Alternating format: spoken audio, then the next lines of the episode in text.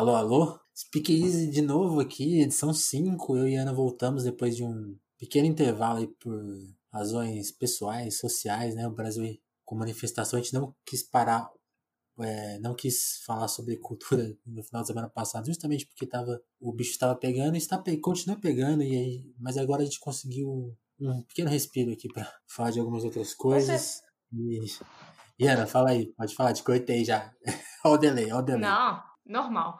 É, basicamente, assim, semana passada a gente sentiu que existiam é, assuntos muito mais prioritários do que é, os assuntos que a gente tinha enfileirado para conversar no, no podcast. É, por mais que é, o show, de acordo com né, a máxima, não pode parar, ele, ele precisa. Ele não pode é, roubar a atenção de coisas que, que são tão, tão importantes, tão adiadas, igual tudo que aconteceu nas últimas semanas. E, e a gente não sentiu que era de nem de bom tom, nem dialogava com o nosso coração naquele momento falar de disco, falar de filme, falar de música, porque Sim. a gente estava nas redes sociais falando de coisas que naquele momento e neste momento são teoricamente e na prática mais importantes. É, a, a arte e a cultura, elas são meio que o sangue da, da humanidade, é, é muito importante, é muito é, vivo, é a memória dos povos, mas ao mesmo tempo é, não, não substitui uma conversa mais franca sobre política em umas horas dessas. Sim, sim.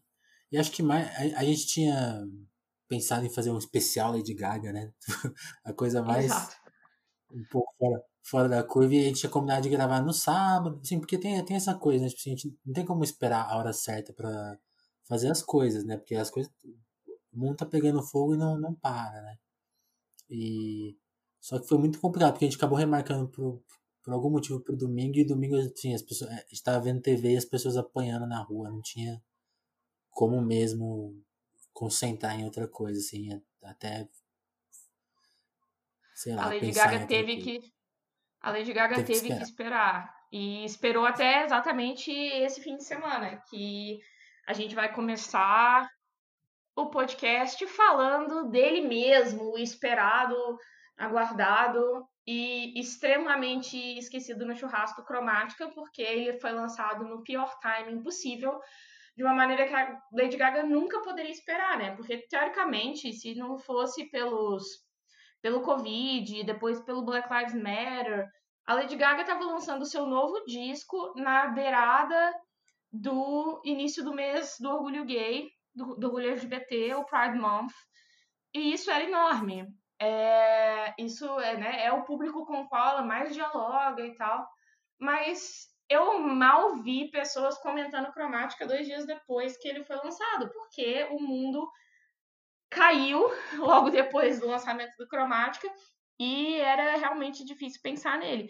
Mas nesses dois, nesses dois dias que a gente teve para ouvir o disco e pensar no disco de maneira crítica, eu e o Vinícius uhum. a gente escutou várias vezes o cromática e a gente tem opiniões até acho que razoavelmente parecidas sobre ele, assim. Acho que sim, acho que sim. Você falou bem. A, a, eu acho que ela tinha. Pelo que eu entendi, assim, eu não, eu essa parte eu não acompanhei tanto, mas ela tinha hesitado um pouco, né, em lançar o disco por conta da quarentena. E aí acabou segurando e, e como a quarentena, esse período não passou, né, de algum, de algum, de um, pelo menos do jeito, talvez do jeito que muita gente imaginava, né, que passaria em definitivo, assim, é, rapidamente, né. Ela pôs Exato. o disco na rua e, que é engraçado, assim, a gente está vendo esses fenômenos culturais que conseguem ser acompanhados em, em larga escala, seja uma live, seja um lançamento de um filme muito esperado por muita gente, que consegue reunir o debate, né? Eles conseguem. O, a, a pandemia tem esse efeito que não, eu não vou falar a palavra positivo aqui, né? Mas tem esse efeito que as pessoas estão. Quem está em casa consegue concentrar nessas, nessas atividades. Né? Então, acho que ela foi, foi, foi, foi atrás de um time que não existia e, e, e, quando ela desistiu dele, acabou dando mais errado ainda, porque aconteceu o que você falou, né? Tipo assim, as pessoas não conseguiram. Exatamente. prestar muita atenção no disco. E, e aí eu acho que talvez a gente entrando na crítica ao disco, é um disco que por algum motivo ele não dialoga com quase nada, assim, é, é, é muito estranho, né? Ela, ela, cria esse universo cromático, né? Tipo, que não sei se se encontrou muito sentido, né? Ela tem esse contexto dela voltar a fazer uma música mais pop, né? Mais dançante, né? Porque pop ela nunca deixou de ser. Eu acho, acho até engraçado essa essa cobrança, né, que os fãs fazem dela, tipo, volte, volte a ser a Lady Gaga de 2010, 2012, né? Sendo que, sinceramente, que, assim, ninguém ia aguentar se ela realmente voltasse a fazer exatamente a música que ela fazia em 2010, 2012, exatamente, porque ficou exatamente. extremamente datado. É, ninguém quer escutar, nesse momento, uma música do estilo é, paparazzi, por incrível que pareça. Por mais que você ache que você quer, a música pop, ela anda muito rápido. E, e, no fundo, as técnicas de produção, as modinhas de, é, de tipo de composição mesmo, quando elas andam, é muito difícil você andar para trás. É engraçado para mim como que o Chromatic, eu acho que ele vai ser um disco definido por uma comparação que é, é muito além da obra da Gaga, que é, uhum. eu vejo ele mais sendo comparado nesse ano com o disco da Dua Lipa do que com, por exemplo, Joanne, que é o último disco da Gaga. Por quê? É, é muito estranho você lançar um disco que é primariamente um disco dançante, que é um disco que, na história do pop, ele é apreciado muito mais coletivamente. Ele é um disco de emplacar nas pistas de dança, ele é um disco de tocar na rádio, tocar na loja. É, ele tem uma relação com uma corporalidade, com uma coletividade. É muito estranho ouvir um disco de disco music em casa, no home office, olhando seu gato pulando da estante. É estranho. É como se tivesse uma desconexão. Não existe Eu, por ambiente, né? exemplo, né? Exato. Eu, por exemplo, eu só consegui realmente curtir mais as músicas do Cromática quando eu resolvi cozinhar ouvindo elas, porque me fez ficar em pé e me movimentar junto com o disco. Porque é um disco muito difícil de você realmente apreciar sentado. Ele é um disco que ela faz uma proposição muito forte para você dançar. E se você compara com o disco da do Alipa do início do ano, que é outro disco que também sofreu com esse mesmo problema, que é um disco excelente que foi lançado numa época em que as pessoas simplesmente não tinham como aproveitar esse disco. É, eu brinco que é o primeiro disco transão a ser lançado numa época em que está todo mundo separado. Muito complicado isso. Além nesse, nesse caso, eu sinto que o Dedo Alipa ele era um disco mais coeso. O problema é que o Cromática não quer ser coeso. Ele quer ser episódico, o que eu acho esquisito. E é a mesma coisa do disco da Hayley Williams. Por que, que agora tá nessa ele nova é um moda inteiro, né? de fazer disco em formato de playlist barra EPs conectados? É, qual, qual é a desse quando começou isso, exatamente o que, que motivou isso. Porque eu acho estranho, o Cromática tem umas horas que ele corta, ele corta seu raciocínio.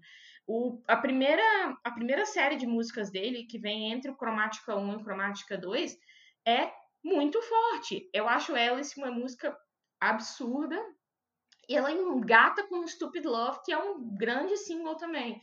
Então, você começa o disco num ritmo que você fala, ele vai continuar assim. Aí chega a cromática 2 e chega a segunda metade do disco, ele cai um pouco, aí engata de novo.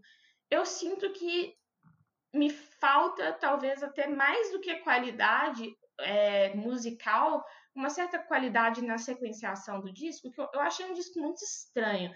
Escuta esse disco em pé dançando e você vai perceber o tanto que esse disco não foi feito para ser escutado como um disco. Sim, ele, sim. ele, ele te eu, interrompe. Eu é muito estranho. Sim. Sim, eu acho, eu acho boa a comparação com a Dalipa, porque o disco dela, eu sinto que tem esse conceito muito mais fechadinho, assim, né? Tipo, é um disco que revisita disco, é, o título, né? Esse, falam essa nostalgia de um tempo que não se viveu, e essa nostalgia é muito curta, né? Tipo, Daft Punk tinha acabado de de, de vou recuperar o disco dos anos 70 ali em 2012, que já, que já era uma onda mais que rolava no underground também, mas mainstream mesmo, acho que dá para atribuir ao que o Daft Punk fez. Então, essa onda mais curta, assim, E fazendo uma, e também sendo um disco mais orgânico, né? Eu achei que ela conseguiu fechar um conceito, um conjunto de músicas que contava, contam de certa forma uma história. Tipo assim, ó, olha a gente revisitando as músicas que, que, nem, nem, que nem nossos pais ouviam na época deles. E, e, e que divertido e tal. E bem acertado. O da Lady Gaga tem um pouco isso, esse fator, tipo, olha a gente revisitando essa, nesse estilo. Mas tem isso que você falou, né? Essa coisa do. Essa vibe de playlist que, que, que é. Pra quem desconfia, tipo, ah, não, isso não existe sim. Tipo, o disco ele tem. Ele entrega isso nas participações especiais, né? Uma banda de K-pop, que pega um público mais teenager, a Ariana Grande, que pega o público 20 para cima, e o Elton John, que pega todo o resto. Inclusive, gente, então, é uma coisa que eu, eu não consigo parar de pensar ouvindo esse disco. E eu fiz até isso como teste para algumas amigas. Eu fiz esse teste com a minha mãe, que é. Vocês já repararam o tanto que a Ariana Grande não sabe fazer dueto? Eu, eu sei que é uma coisa muito engraçada para ficar irritada do nada, assim, mas é que eu não gostei de Rain On Me. Eu achei Rain On Me um, um segundo single muito fraco pro Cromática, e eu tava tentando entender exatamente qual que é o problema. E eu lembrei de quando a gente teve o lançamento ano passado, do, foi razoavelmente flopado, Don't Call Me Angel, é, que foi a participar, que é, o, o single colaborativo da Ariana Grande, da Miley Cyrus e da Lana Del Rey. E a voz da, da Ariana Grande, ela não parece saber harmonizar com uma segunda pessoa. Ela funciona muito quando ela canta sozinha no segundo verso de Rain On Me. Porque ela transforma Sim. a música 100% numa música da Ariana Grande. Quando ela entra no, no refrão para cantar junto com a Gaga, eu não sei se é um problema. Na minha cabeça era um problema de registro. O registro da Ariana é muito é muito puro e é muito. Ele precisa de uma certa sutileza de seja lá quem estiver cantando junto, porque senão ele é, você afoga a voz da Ariana Grande. Por incrível que pareça, ela tem um vozeirão, um alcance gigantesco, mas ela tem um registro baixo. Aí eu fiquei, ela não consegue cantar com outra pessoa. Mas aí eu penso, a, a Mariah, ela tem um registro muito parecido com o da Ariana e ela tem alguns dos melhores duetos e melhores harmonizações da história com Boys to Men. E eu fiquei pensando, o porquê a Ariana Grande não consegue cantar um dueto? É, o remix de Good as Hell com a Liso é um desastre. A música de As Panteras é um desastre. E eu acho Rain On Me não um desastre, mas uma música que tem algo de errado no refrão. E eu fico pensando, é culpa da Ariana Grande? Ela não sabe cantar junto com outra pessoa? Isso é, é uma é, reflexão isso. que eu quero deixar com, com as pessoas, porque realmente é uma coisa que eu, que eu gastei muito tempo tentando entender o que, que acontece ali, porque é muito, é muito peculiar. É, isso, essa, já, essa eu não vou saber responder, eu não tô acompanhando tanto ela, assim, eu nunca, eu nunca entendi muito o fenômeno dela, não conheço tanto, mas a, acho um bom ponto, assim. O que me incomoda em Rain On Me é que aquela introdução lá, aquele, aquele Strip It Down lá, que, eu, aquilo lá fica assim, nossa, eu já ouvi isso em algum lugar e, eu não, e, a, e faz duas semanas que eu não descubro que música que me, que me lembra aquela, aquele, aquela introdução e e eu acho engraçado que coincidiu com um tweet que eu vi que é, deve ser piada, né? Mas eu achei que resume um pouco o espírito do disco, assim. Que alguém tweetou assim. É, tava ouvindo o disco da Lady Gaga e minha avó passou na sala assim ouviu e falou: Ah, boa essa, essa aí da minha época. Sim. É muito. Eu acho que o que eu, eu sempre penso em como que é um disco extremamente retrô e como é um disco que se relaciona muito com as músicas que o mundo drag faz atualmente, que é um retrô muito específico da era do Estúdio 54, do pop que era feito é, de nicho no mundo gay dos anos 70. E se você pega as músicas tipo da RuPaul é, na, no, no, programa, é, no reality show da RuPaul, o RuPaul's Drag Race, as músicas que eles lançam por temporada, todas podiam estar no cromático, mesmo.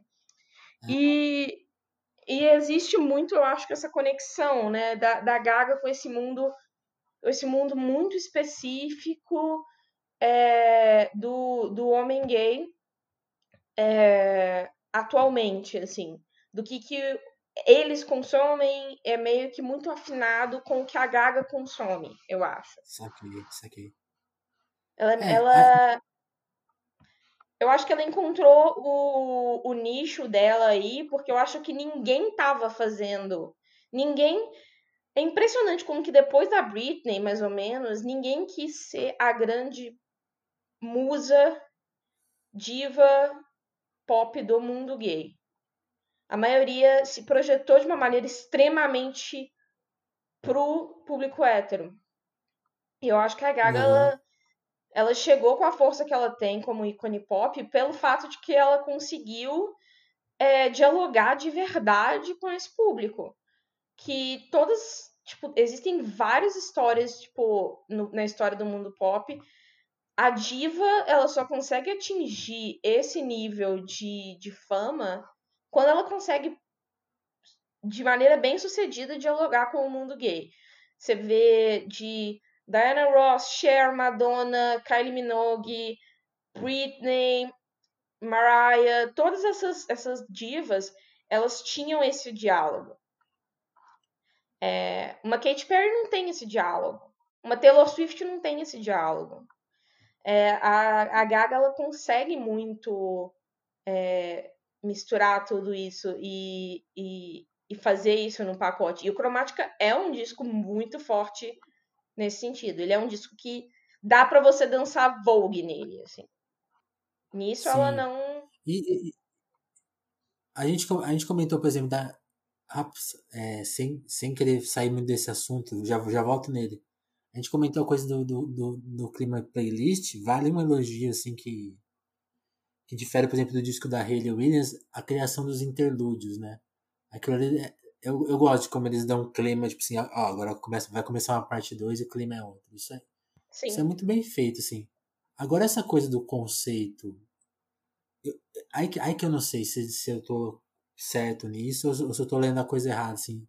O, ela, eu sinto que ela sempre propôs as coisas, né? Ela, ela encontrou esse, esse universo, como você falou, mas eu sinto que ela sempre teve na frente, né? Tipo assim, ela sempre propôs, inclusive no documentário lá de 2017, sobre o Joanne ali, você vê, vê, vê ela até meio insegura, assim, tipo, será que eu me deixo, de, será que vai ser bem entendido eu deixar de me fantasiar tanto, de o disco não ser dense do começo ao fim, né, tem toda tem toda a forma como as pessoas encararam a parceria dela com o Tony Bennett, que eu gosto muito daquele, daquela, daquela, daquela, daquela de, de, especialmente da de, de Lush Life, né, que, que eu acho uma gravação incrível. Sim. E, mas as pessoas que não gostam muito fase dela. E aí eu, eu sinto que no Cromática talvez, e aí eu posso estar muito errado, mas ela foi meio tipo, tá bom, deixa eu seguir o que estão pedindo aqui. E talvez eu isso não, não seja uma coisa tão legal. Mas o resultado é bom, porque as músicas são ótimas, o Blood Pop é um ótimo coordenador dessa produção aí, junto com a Gaga.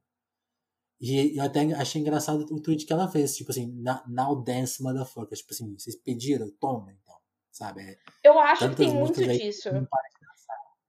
Sim. Eu, eu sempre penso no nome, aquele nome que o que o Arcade Fire inventou pro CD, pro CD ao vivo do LCD Sound System, que é Shut Up and Play the Hits. Que uhum. foi uma sugestão deles, aparece isso no documentário do, do LCD. E eu sempre ah, penso tá nisso, tipo, eu sinto, eu sinto que existe uma, uma pressão em cima da Gaga para ela voltar pro bate-cabelo, para ela voltar para os é, dance anthems, assim. O que eu acho que seria uma coisa aceitável e é uma coisa que acontece, sinceramente, com todos os artistas do mundo pop. É, o, o mundo pop é um mundo que ele é extremamente reacionário para o seu próprio mal. E os melhores artistas são os que ignoram o tanto que o próprio público é reacionário musicalmente e empurram para frente. É, o, o, o, grande artista pop, ele não te dá o que você quer, ele te dá o que ele quer e você descobre que era o que você queria desde, desde o princípio.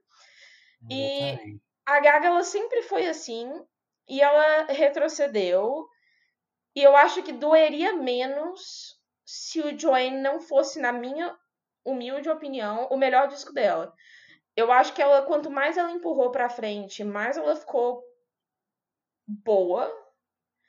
Então, para mim, o Cromática é um ótimo disco, mas é um disco covarde.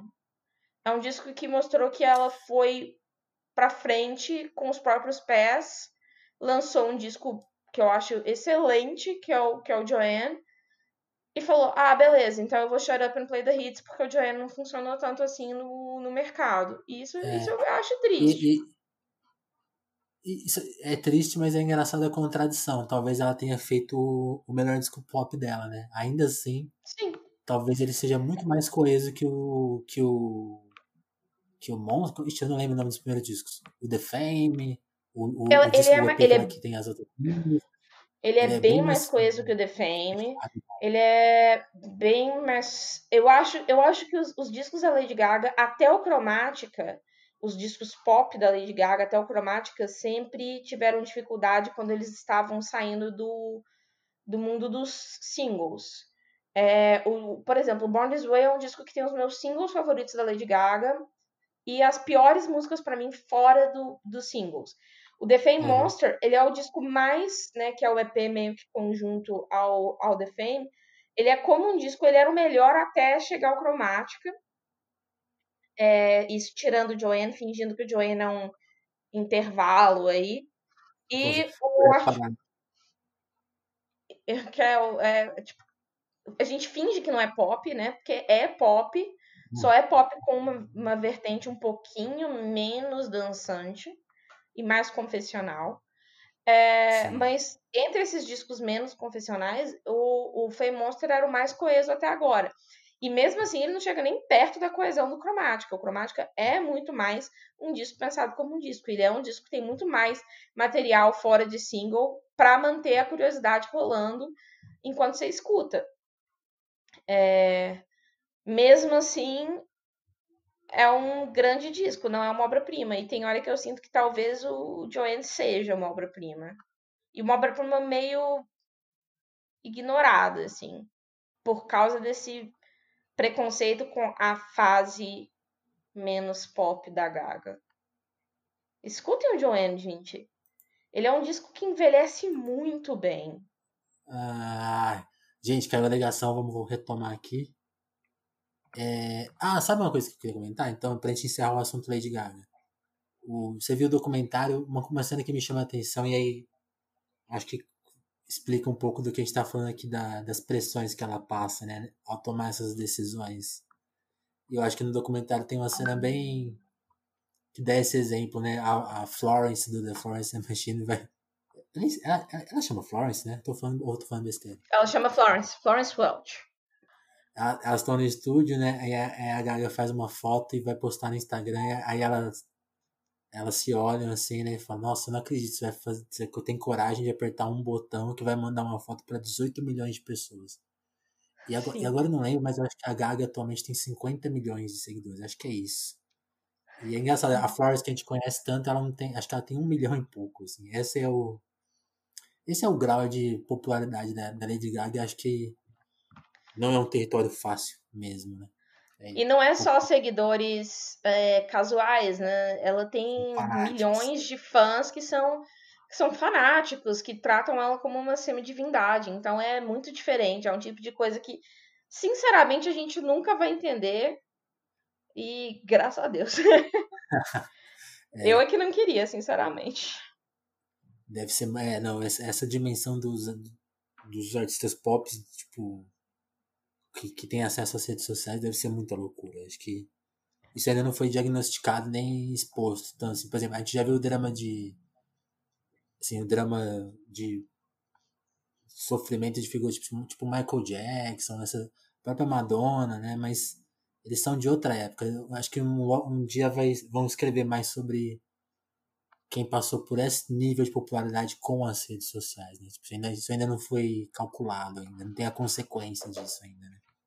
Exatamente. E ainda bem a gente ainda não perdeu é, nenhum, nenhum ícone para esse tipo de pressão, porque se a gente pensar no tanto de ícone que a gente já perdeu é, por causa de pressão de fama numa época em que a pressão ela era menos é, visível, como no caso das redes sociais, uhum. né? A gente tem, a gente tem vários casos é, célebres de, de suicídio na história da música por, é, por excesso de pressão e obsessão dos fãs. E a gente ainda, ainda bem, não teve nenhuma tragédia causada por esse nível de, é, de escrutínio que acontece com as redes sociais. Sim. Falando em redes sociais, vamos falar do Randa Gels, que, que meio não, que ouviu falando... o clamor das.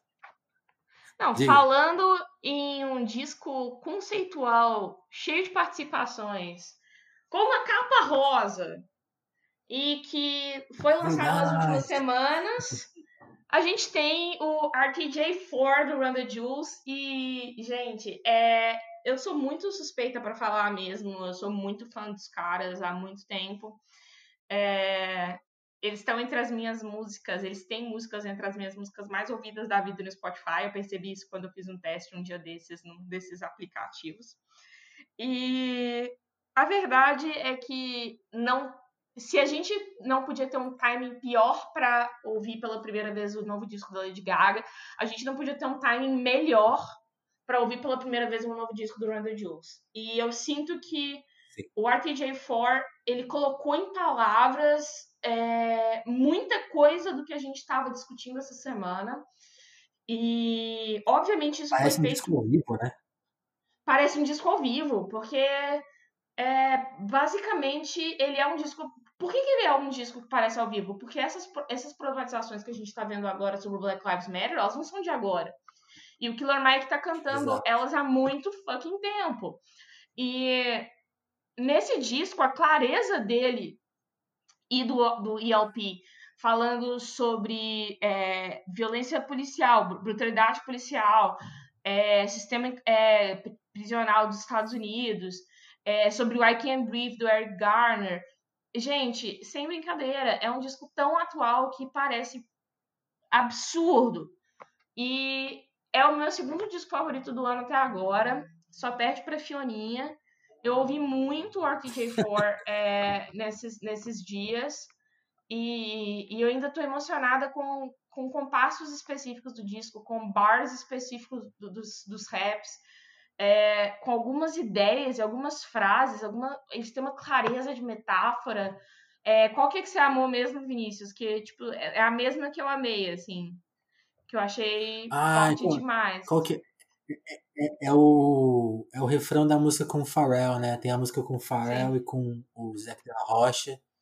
E é o refrão ou a, a, ponte, eu não sei exatamente, mas que eles falam, né? Tipo, olhem, olhem esses donos de escravos é, na, nas notas de dólares, né? Então, tipo. É, quando, quando eu arrepio só de, essas... de pensar nesse refrão, assim. Sim, é... Fora, desse, é, fora que é um prazer ouvir o Zé da Rocha berrando de novo, né? Sim. A gente fala e, saudades. E no mesmo disco, ouvir o Zé da Rocha berrando e ouvir a Mavis Staples falando tem, existe uma granada no meu coração e você tá puxando o pino. E, tipo assim, é, é, um, é um disco que é um disco muito pistola, que é né, tradição do, do, do Killer Mike e do ALP. Eles têm um flow que eu acho que é, é bem. Não é novo, inclusive é muito, eu acho que reminiscente de uma época do hip hop mais. É, que, que, que, gostava mais da velocidade, né? Que é uma, eu me lembra muito uma época dos anos 80, um Public Enemy, é, um NWA, é um rap muito mais furioso em métrica, assim, né? A gente vive numa época do Sim. trap, então a gente está sempre naquele ritmo um pouco mais é, cadenciado. Então quando a gente vê a velocidade que o, que o Killer Mike solta, eu acho muito refrescante, assim, parece... É, é engraçado, né? Como que ouvir um disco igual Chromatica ou ouvir um rap igual do Killer Mike parece refrescante hoje por ser uma nostalgia de uma coisa que a gente tinha abandonado, mas que já foi muito grande em algum momento. É, a, o, o, retomar também é é empolgante, né? E ao mesmo tempo é esse tipo de, de flow com uma produção muito moderna o tempo inteiro. Exato, Fusão de gêneros, eletrônico, é é um disco muito dos tempos atuais. Nossa, eu tô realmente Eu- apaixonada com esse disco. Eu sempre, eu sempre lembro de uma frase do KLJ, né, o maior DJ de, do hip hop brasileiro, do rap nacional, né, que ele fala muito assim, ah, é, que, eu, não sei, eu não sei se é muito sobre uma interpretação dele sobre música, sobre rap estrangeiro, ou se uma, até uma impressão geral, que eu, eu acho uma boa avaliação geral, porque ca- casa muito com a minha, assim, né. O, o som te pega antes da, da ideia, né? Porque o cara tá rimando Sim. muito rápido, você pode saber inglês pra caramba, você vai ter que sentar e ler um pouco, você vai pegar uma frase ou outra. Tem algum nome que você não vai conhecer porque é muito da cultura local, assim. Então, você vai, aí você vai ficar lá no Rap Dinos caçando os links, né? Rola isso, Exatamente. assim. E nesse disco, assim, né, é impressionante o quanto que a música te capta na hora, né? Tipo, aí o flow dos caras, eles caem no ritmo, entram no ritmo, é tipo assim, é brilhante, brilhante. Os, os samples super bem escolhidos, super bem recortados e... é- é- Aí que eu acho, assim, é- é- eles pegam uma coisa mais tradicional, né? Tipo assim, não, a gente vai usar cortes curtos, bastante repetição, mas eles, eles levam a coisa pra frente, assim, de um jeito legal, assim, tipo, é- realmente soa muito moderno, soa muito atual e muito pesado, muito rápido, assim, tipo, é uma ideia atrás da outra e, as músicas vão se intercalando muito bem, tudo te pega com muita velocidade, assim. Aí depois você vai lendo as ideias e tipo, ó, é bem super E é bem engraçado escrito. como que é, é extremamente político e também tem momentos assim, eles sempre têm um- uma conexão muito grande com a sátira. É, eles são engraçados. é, não é um disco tão engraçado, por Uhum. exemplo, como o Run the Jewels 3, mas eles que, que tem uma das minhas músicas em matéria de comédia favoritas do mundo, que é Legend Has It, que é, inclusive tem uma frase que eu acho é, genial, que é I've got a unicorn horn for a a única rima é, tinham falado de clock na música, então você já imagina qual que era a rima. E uma voz de uma menina aparece no meio da música e fala stop. É, é o tipo de humor extremamente seco. É, e, e é muito. Exato, é muito tipo como se eles também pegassem um pouco daquele senso de humor, assim, de um Beast Boys, de alguma coisa, e colocassem no meio. Esse disco tem isso com a ideia do, dos alter egos, né? Que eles criaram, o Yankee and the Brave. O Yankee and the Brave são porque um deles, o, o ELP é de Nova York, ele torce para os Yankees, e o Killer Mike é de Uhum. Atlanta e torce para os Braves. Então é o nome dos dois times de beisebol deles, mas eles criaram os alter egos que são ladrões de banco. E o disco abre como uma introdução de uma série velha, tipo, como se eles fossem tipo ladrões de banco chamado Yankee and the Brave. Eles dirigem um Grand National, National Lincoln é, preto e, e eles vão roubando banco. E tipo assim, precisava de ter essa, esse personagem? Não, mas deixa tudo muito mais divertido e deixa muito mais alinhado com esse universo meio cômico, mitológico do Run the Jewels. Isso, tipo, no mesmo disco que tem frases igual a do iguais a do a da nota de dólar, tem esse essa coisa toda de um personagem ladrão de banco, assim.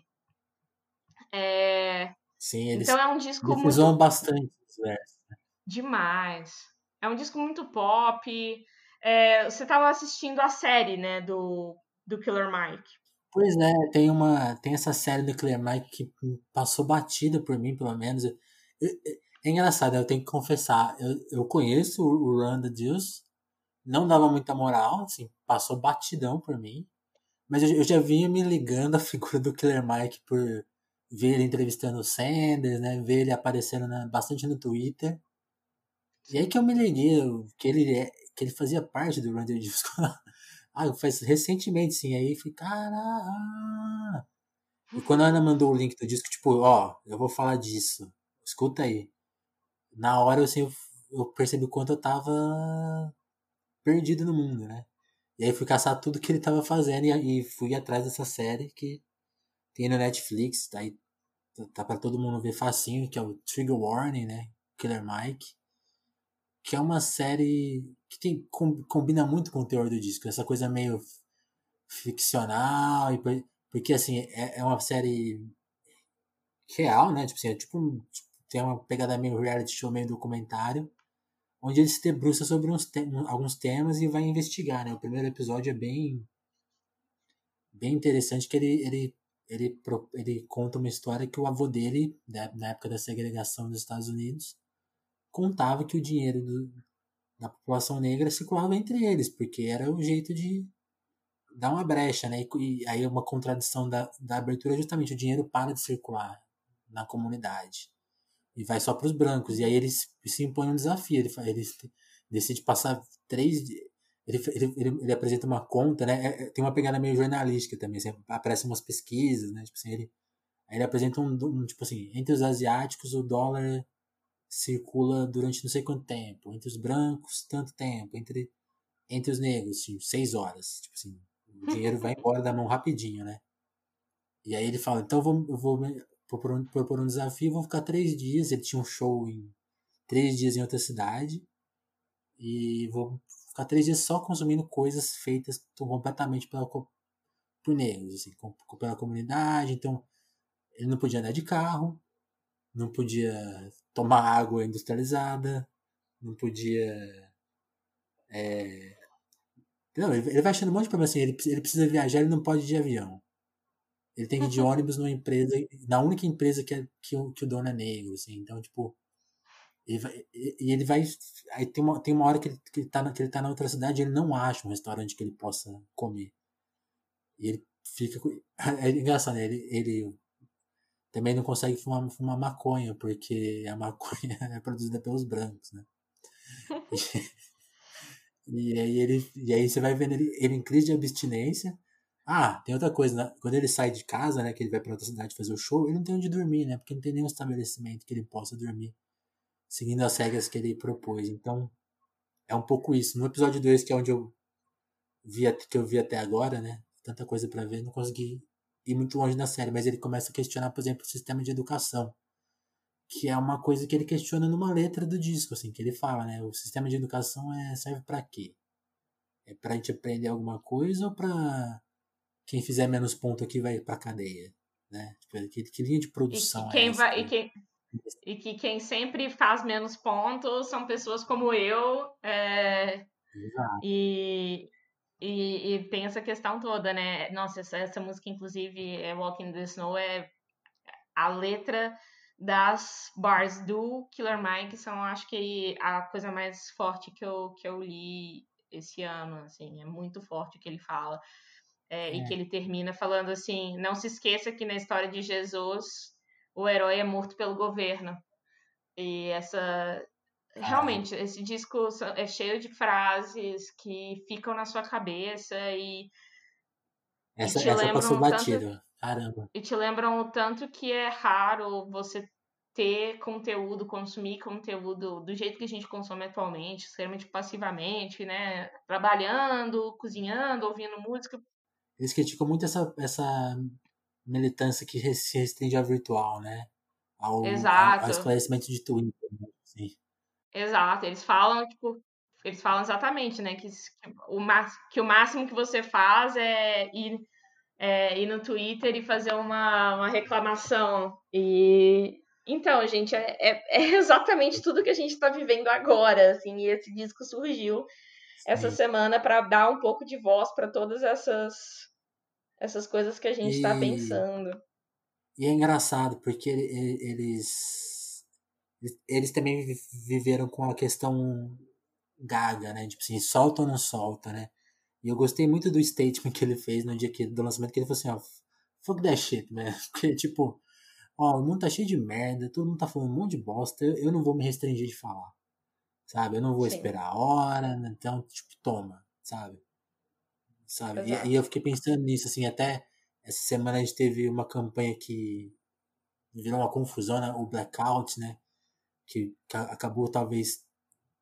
Muita gente reclamou que silenciou a hashtag Black Lives Matter, né? Virou uma, virou uma confusão e eu acho, acho bom a gente sempre questionar e ficar atento às coisas que acontecem, né? As, as formas de protesto, quem que a gente está deixando, é, quem, quem a gente está permitindo que proteste, né? Tem, tem é, é mais é a hora de ouvir, ouvir muito, assim, sabe? Falar menos, ouvir Exato. mais e, e, prestar muita atenção, porque às vezes é uma, coisas que a gente faz com uma boa intenção saem pela culatra muito fácil E sei lá, o Twitter, assim, eu sinto que cada vez mais é esse ambiente que.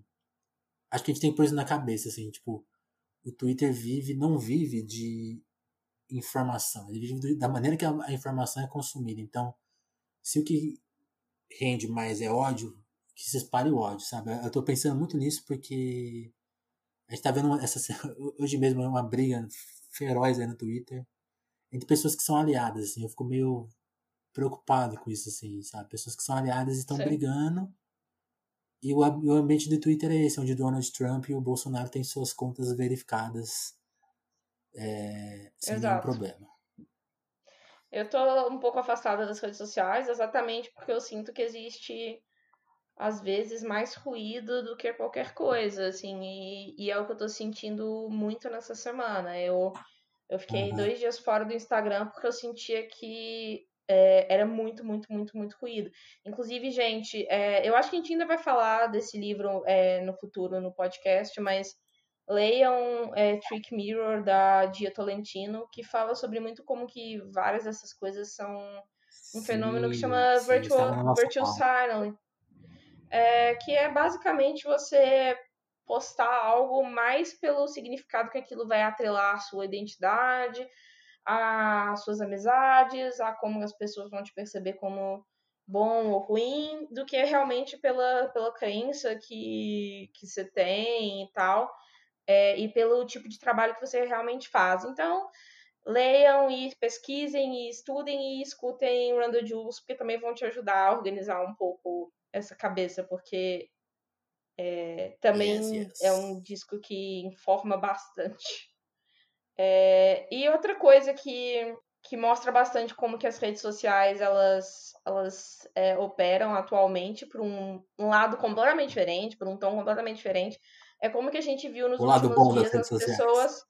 Exato, as pessoas assistindo um filme independente, lançado por um diretor de primeira viagem, com um orçamento que, sinceramente, tem hora que eu sinto que o filme pode ter sido feito por, tipo assim, 10 mil dólares e, e ficar por isso mesmo.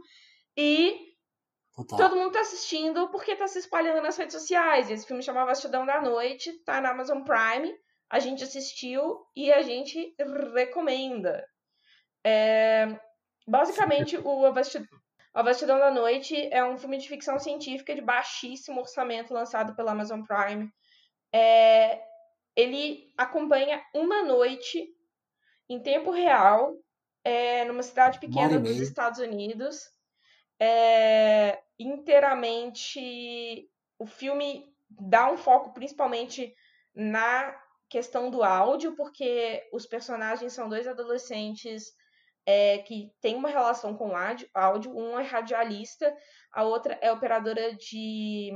É, operadora telefônica, de mesa telefônica e eles começam a ouvir é, barulhos, barulhos começam a acontecer na cidade durante aquela noite e eles vão investigar. Mais do que isso é, é estragar o filme, falar. Mas Total. é impressionante como que o filme faz. Fala muito com pouco e homenageia muito o cinema que a gente ama.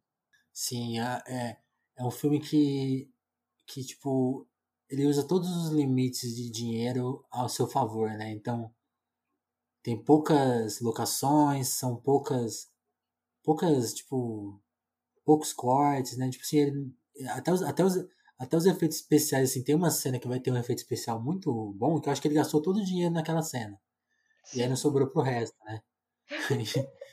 e aí e assim, é muito. É isso que você falou, tipo assim, é, é muito falado e por o cara ser um radialista, uma, uma parte, uma, uma das partes mais interessantes do filme acontece durante o programa de rádio dele, né? Assim, é, é um filme que é meio um podcast, né? Assim, porque tem até umas, umas momentos que a tela fica toda totalmente escura, né? Não, não tem na, nada na imagem. E é só aquele e... rostinho de rádio, até o, até o chiadinho, é tudo muito bem reproduzido. O, as fitas, né? Isso, e é engraçado como que alguns alguns dos momentos mais políticos do filme. O filme tem momentos engraçados, momentos emocionantes, momentos assustadores. Ele tem a, a, cena, uma das cenas que mais me emocionou esse ano, em matéria de emoção mesmo, de, de quase chorar. Uhum. É, ele tem uma cena que dá muito medo. É, não é um filme de terror. Quem tem medo não precisa de ter medo de assistir, mas é uma cena que deixa você ali na ponta da cadeira. E isso tudo com essas limitações. E, uhum. e ele tem uma cena extremamente política, inclusive no, no conceito é, das relações raciais nos Estados Unidos. Tudo isso com um elenco basicamente de duas pessoas, com pequenas participações de outras pessoas. Tudo isso num esquema extremamente é, simples de produção. É impressionante como que um filme sim, consegue falar de sim. tanto em tão pouco, em tão pouco tempo e conseguir amarrar tudo.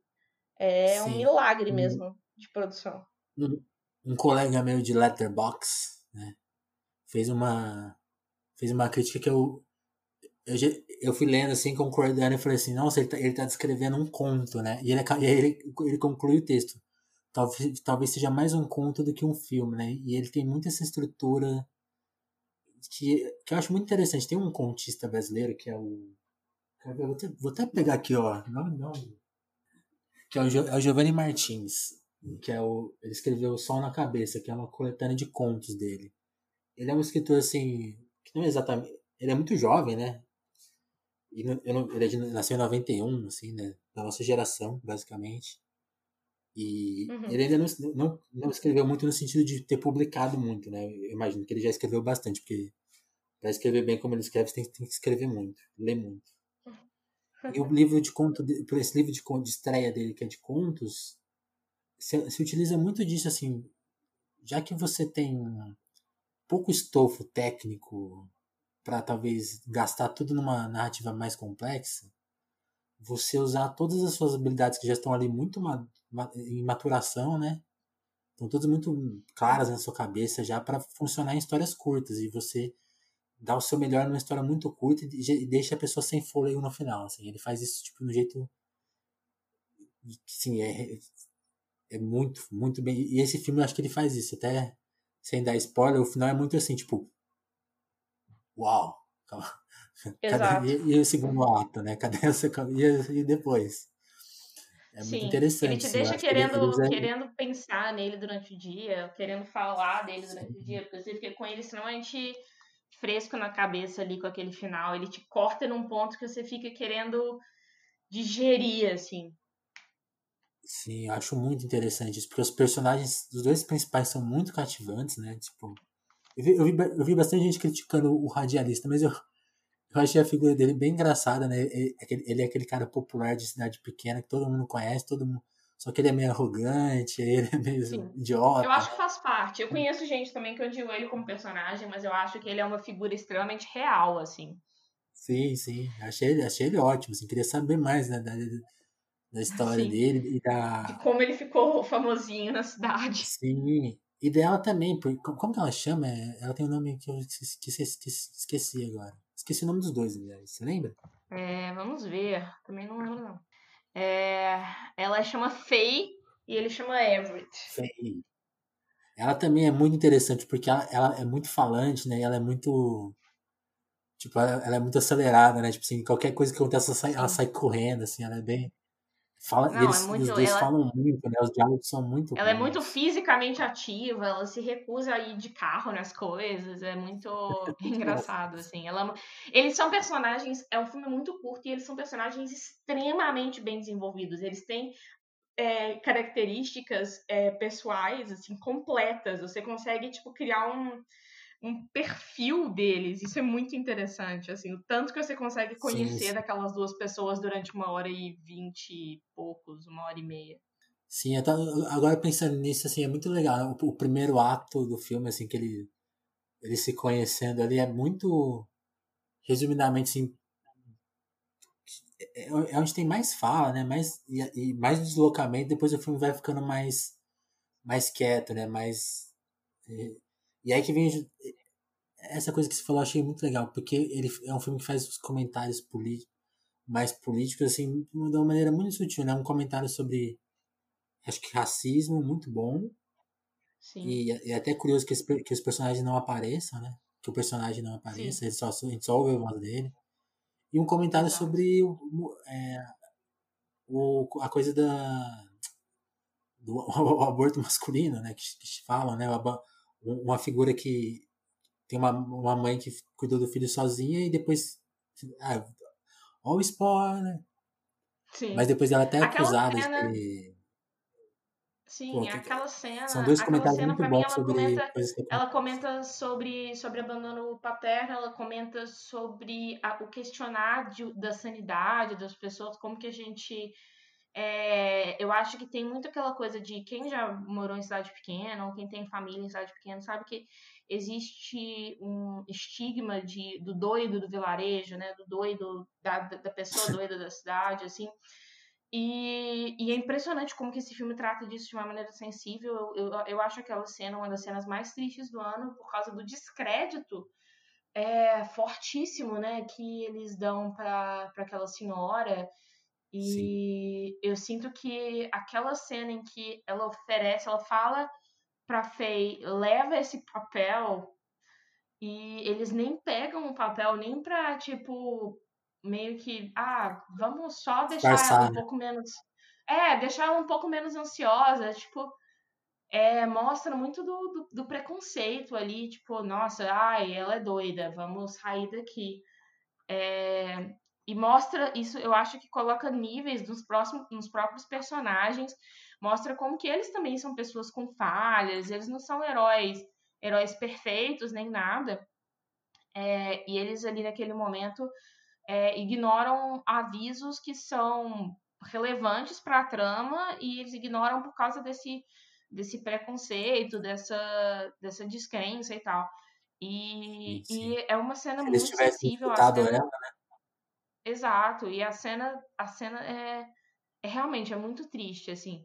E eu acho impressionante como que o filme consegue julgar isso tudo e ainda fazer um filme que funciona como aventura. Eu acho que existe muito um, é, um papo hoje em dia de ah, mas o que, que, você, o que, que você espera do blockbuster? Tipo, você vai, você reclama que um filme da, da Marvel, do Star Wars, não é tão bom, as pessoas falam assim, ah, você esperava o quê? Você esperava. Eu esperava isso, eu esperava um filme como esse, que consegue ser extremamente divertido e ainda ter é, um conteúdo muito, muito profundo e inteligente, sem perder a uhum. aventura. E é por isso, inclusive, que eu acho que assim, se tem um telefone que tá tocando nessa quarentena, é o desse diretor e roteirista Andrew Patterson, porque se ele conseguiu fazer isso com o orçamento que ele teve, imagina o tanto que uma Disney ou uma Warner quer que ele quer colocar dinheiro na mão dele e ver o que, que ele faz é, eu já estaria vendo que franquia que esse cara vai, vai dirigir aí, porque sim, ele sim. merece. Eu acho que ele pode fazer algo bem interessante. E eu gosto muito disso, do. Eu, eu, eu amo e odeio o, for, o formato atual do, dos seriados, né? E, e, essa obsessão por spoiler, ou pelas. Ou essa coisa, né? Tem que ter uma explicação, isso tem que ser bem explicado. Eu acho que esse, filme lida muito bem com, tipo, não, não, essa parte que não tem Exato. explicação não. E, e, esse, e, e aí acho que a gente atribui muito a falta de explicação a um desenvolvimento ruim, né? Ou uma preguiça, né? E, e em nenhum momento a falta de explicações ou soluções aqui estragam justamente o, o melhor do filme, que é o mistério que, ele, que envolve ele, né? E essa, e, e essa figura né, de, uma, de ser uma hora e meia, de ser, de ser à noite na cidade do interior, tipo assim, é tudo muito, muito, muito, muito bem feito, muito bom. Sim. E é um filme que brinca com essa, assim como o disco do, do pra gente achar uma conexão perdida. Assim como o filme do o filme não, o disco do Randy Juice começa com um, programa de TV, esse filme também faz essa brincadeira, né? Ele brinca que é um episódio de um Exato. Um, como chama mesmo? Tipo um programa, um seriado estilo a a hora do. Ah. Como que chama? Twilight Zone. É, é Twilight assim. Zone, isso. Parece. Começa como se fosse um episódio, né? Como se fosse um continho. Não, e é um filme que referencia várias coisas, talvez como. É, como o Chromatica e como o Randa Jules ele consegue ser fresco por reverenciar coisas mais antigas, é, é um filme que vai te fazer pensar muito em Spielberg, muito. Verdade, ele não, ele não esconde a, a admiração e a, e a homenagem ali que ele tem com os filmes do Spielberg. Ele é um filme que deve muito a contatos imediatos do terceiro grau. Ele tem uma cena que é extremamente direcionada a lembrar de Tubarão e, que basicamente né, a coisa do ponto de vista do, do, do é, da, a música é extremamente parecida com a trilha sonora do, do Bernard Herrmann e a, e a câmera no, fazendo um plano de sequência pela cidade como se fosse a ameaça se aproximando e tal. É, é bem ele é um filme que realmente olha o tempo inteiro para o Spielberg e isso não parece plágio, não parece velho, não parece chato, parece é, uma nova uma nova perspectiva em relação a algo que está no nosso passado. Eu acho que isso faz, né? Todos os três, assim, todas as três obras que a gente pensou hoje meio que se conectarem, assim. E nem a gente tinha pensado nisso antes, hein? Ó que Pensamos fica mistério. E agora mesmo. Isso aí, Vinícius. nos vemos semana que vem ou daqui 15 dias a gente vai, vai ver o que acontece aí. Vamos vendo. Mas voltaremos. É isso, é isso. Valeu, pessoal. Valeu, gente. Se vocês não, não conhecem, não conhe... ainda não estavam ligados nessas dicas, vão atrás, vale a pena. Aí em, 7 ou 15 dias a gente volta para discutir mais aqui no nosso cantinho aqui na Sim. internet, Speakeasy. Valeu, Ana. Até a próxima, gente.